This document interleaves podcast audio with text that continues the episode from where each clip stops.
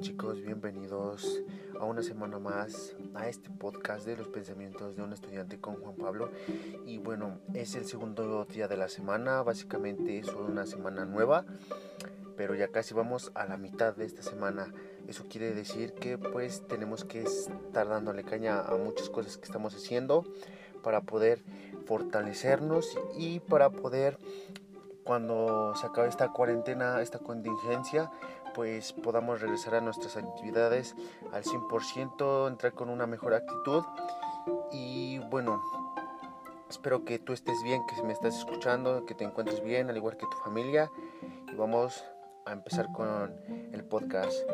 Y bueno, muchas veces nosotros dejamos tareas que teníamos que hacer hoy para el día de mañana o las atrasamos a un lapso de dos, tres días y al final hacemos esas cosas de una manera muy pero muy mal o simplemente el resultado no es el que nosotros deseábamos o requeríamos. Y cuál o cómo se resume todas estas palabras que he dicho en una sola se llama procrastinar y básicamente es aplazar actividades o distintos distintas tareas que tenías que hacer hoy para el día de mañana. Y yo en lo personal antes procrastinaba mucho. Realmente me dejaban una tarea el día de hoy para el día jueves, o sea, hoy martes para entregarla el jueves. Y decía, mañana la hago, pasaba el día de mañana, me hacía tonto y realmente no lo hacía y al final nos daban una hora específica y lo hacía una hora antes y realmente pues entregaba unos trabajos muy muy nefastos. Así que pues este hábito lo tuve que quitar a un lado de mi vida porque realmente me estaba eh, quitando resultados que yo no quería ver. Entonces pues me di cuenta de muchas cosas como dejar este hábito de procrastinar. Es que es, no sé muy bien pronunciar por eso digo procrastinar o así como deletreando, perdón, pero he dejado este hábito a un lado y quiero contarte mi experiencia y a lo mejor te pueda servir de cómo dejé de procrastinar. Así que pues mi tip número uno es organización desde la mañana. ¿Y por qué es importante la organización desde la mañana o un día antes? Creo que lo recomiendo un día antes porque en la mañana pues ya tienes, tienes que tener preparado todo para ese día. Un día antes o levántate temprano para organizar todas tus actividades y así puedas tener las metas fijas de este día. Em, tienes que ser muy concreto qué tienes que hacer en distintos horarios. Por decir, yo tengo ocupado desde las 7 de la mañana hasta las 2 de la tarde para ir a la escuela, hacer todo ese tipo de actividades. De 2 a 3 pues es estar básicamente con, con mi pareja, con mi novia. Y de 3 a 4 tengo que organizar y ver que me dejaron de tarea. De 4 a 5.40 tengo que ponerme a hacer o a darle un pequeño avance a esas tareas, a esos proyectos y de 5.40 a 7.40 pues básicamente es mi, mis dos horas de ejercicio. Realmente que ya me hice muy un poco adicto al ejercicio pero está muy guay. La verdad te lo recomiendo muchísimo hacer ejercicio y más en esta etapa de cuarentena. Puedes ir a mi otro podcast de cinco cosas que puedas hacer esta cuarentena. La verdad que ha quedado muy chulo pero bueno vamos Em, no me quiero salir muchísimo del tema. De 5.40 a 7.40 básicamente es de hacer ejercicio. De 7.40 a 8 y cuarto, 8.15 me tengo que bañar porque pues me, me disfruto cuando me baño. Me baño con agua fría, realmente se siente súper bien. Y además que me gusta pues bañarme con música y ahí estoy mucho tiempo, ¿vale? De 8.15 a las 9.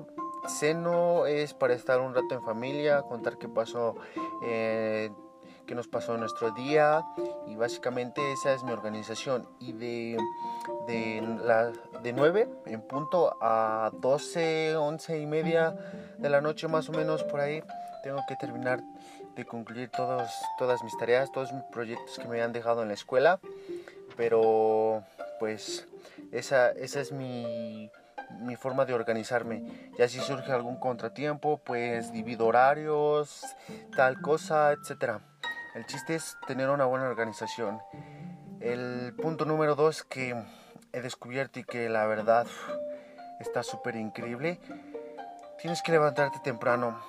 Eh, te lo recomiendo muchísimo porque así puedes salir a caminar, puedes meditar, puedes leer un libro que has querido eh, em, comenzar a leer con 20 minutos que te levantes antes de la hora de que suene tu despertador, está muchísimo mejor, ¿vale? Puedes hacer muchísimas cosas esos 20 minutos, pero lo mejor de que te levantes temprano no es por las cosas que haces. O sea, yo en lo personal salgo a correr en esta cuarentena, salgo a correr de 6 a 8 y durante todo ese transcurso me gusta ver el amanecer, ver tal cosas, me siento tranquilo porque no, no hay ruido a mi alrededor y hay muchísimas aves cantando y se siente súper bien y lo mejor de todo es que lo disfrutas contigo mismo. O sea, si lo disfrutas contigo mismo, ahora imagínate en la compañía de los demás. Es saber de que estás despierto cuando los demás están durmiendo. Estás logrando tus objetivos cuando los demás están todavía soñando con cosas suyas, ¿vale? Entonces, un tip muy importante y espero que lo apliques es levántate temprano, medita, haz esas cosas que quieres hacer, pero que durante todo el lapso del día no te alcanza, ¿vale? Punto número dos, tienes bueno, al menos a mí me ha servido, bañate con agua fría, tanto en la mañana como en la noche.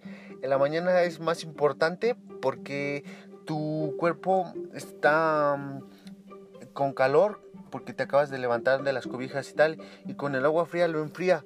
Pero eh, tu cerebro, tu organismo es muy inteligente y hace que los órganos internos transmitan calor y así los tenga activos. No sé si me explico pero realmente te vas a sentir muy lleno de energía, muy activo y una ducha de agua fría en las mañanas pues vaya que, que te hace sentir bien, te hace sentir como que con esa energía de joder si puedo. Y bueno, a mí en lo personal me trajo muy pero muy buenas eh, beneficios el agua fría. Eh, yo lo vi de esta manera.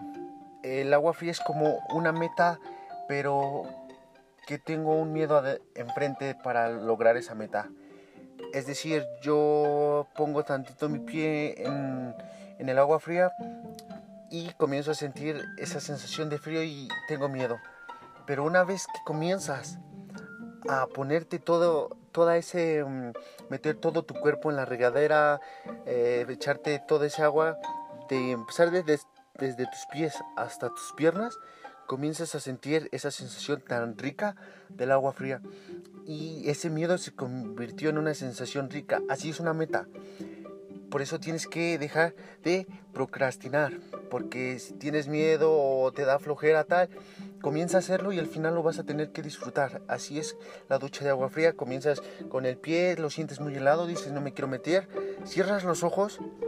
Mi tip que yo quiero darte si lo haces, cierra los ojos, pon tu pie en el agua fría y, verás de inicio la sensación es muy extraña, pero después conforme vaya cayendo el agua, ve metiendo tu pantorrilla, luego la pierna y vas colocando todo el brazo, el bíceps, todas esas partes y una vez metiendo todo tu cuerpo entero, vas a querer quedarte ahí todo el día. Te lo digo por experiencia porque yo lo he hecho muchísimas veces. De inicio pues la verdad me costaba un montón de trabajo bañarme con agua fría, pero al final lo conseguía. Y yo me baño dos veces al día porque en la mañana me quiero mantener activo y en la tarde porque hago, termino de hacer ejercicio, ¿vale? Y bueno, hoy no he hecho ejercicio, hoy es un día de descanso que me quise tomar y más porque no he hecho podcast como lo dije cada martes, lo he subido en distintos días, pero hoy quise cumplir, así que aquí estamos. Otro tip que, um, que te quiero dar para dejar de procrastinar es que dejes tu teléfono, tu móvil a un lado. Realmente en esta cuarentena pues a lo mejor te mandan los trabajos por alguna red social y tienes que estar ahí, pero solamente es un día antes, como te digo, organízate. Yo en lo personal solamente pregunto a los maestros qué hay de trabajo para mañana o para qué tal día. Los escribo en una hoja, los pongo en mi pared y ahí están. Em, cuando hago esas tareas, quito mi móvil, lo apago, lo pongo en modo avión o simplemente lo tiro a la cama con el vibrador y ya no sé de él en lo absoluto porque siempre decimos voy a estar 5 minutos, esos 5 minutos se hacen en 10, de 10 en 20, de 20 en 40 y de 40 a una hora y de una hora a 2. En sí, pues eh, para muchos es muy muy difícil dejar tu móvil más por tantas cosas con importancia que según tú tienes, te metes a Facebook, a Messenger, a Instagram, a todas tus redes sociales y se te olvida que tenías nada más 5 minutos según para descansar y ya te llevaste 2 horas. Y esas 2 horas pues realmente no fueron ni de descanso, ¿vale? Lo que te puedo decir para dejar, bueno, para descansar satisfactoriamente después de que te has aburrido estás un poco estresado de esas tareas, esos trabajos, pues deja tu móvil, sal a dar una vuelta 5 o 10 minutos, ve tu reloj y si no tienes reloj, pues bueno, más o menos trata de calcular el tiempo, llévate tantita agua o acuéstate en un sofá, bebe el agua sin ver televisión obviamente también. O sea, deja al lado todas esas distracciones para que tu cerebro descanse bien y una vez regresando puedas darle caña y vas a ver que va a funcionar muy muy bien este tip. Pero si se te hace muy complicado, pues puedes descargar distintas aplicaciones que te cierran esas pequeñas em, distracciones. Un claro ejemplo es Forest. Eh, tiene un costo, sí, pero realmente créeme que te va a ayudar muchísimo esta aplicación. Te la recomiendo y es muy, muy guay.